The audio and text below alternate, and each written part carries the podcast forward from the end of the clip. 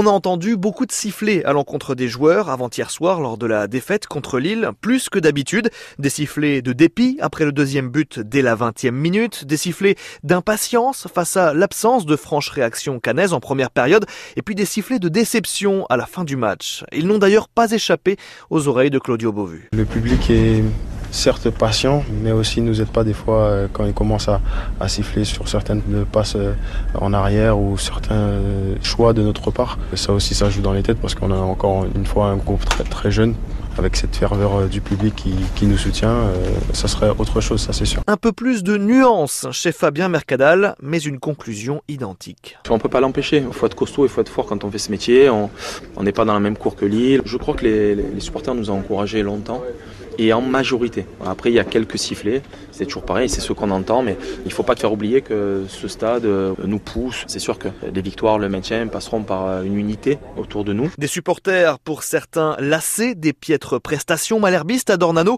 Depuis deux ans et demi, Caen n'a gagné que 16 matchs à domicile sur 48 en Ligue 1.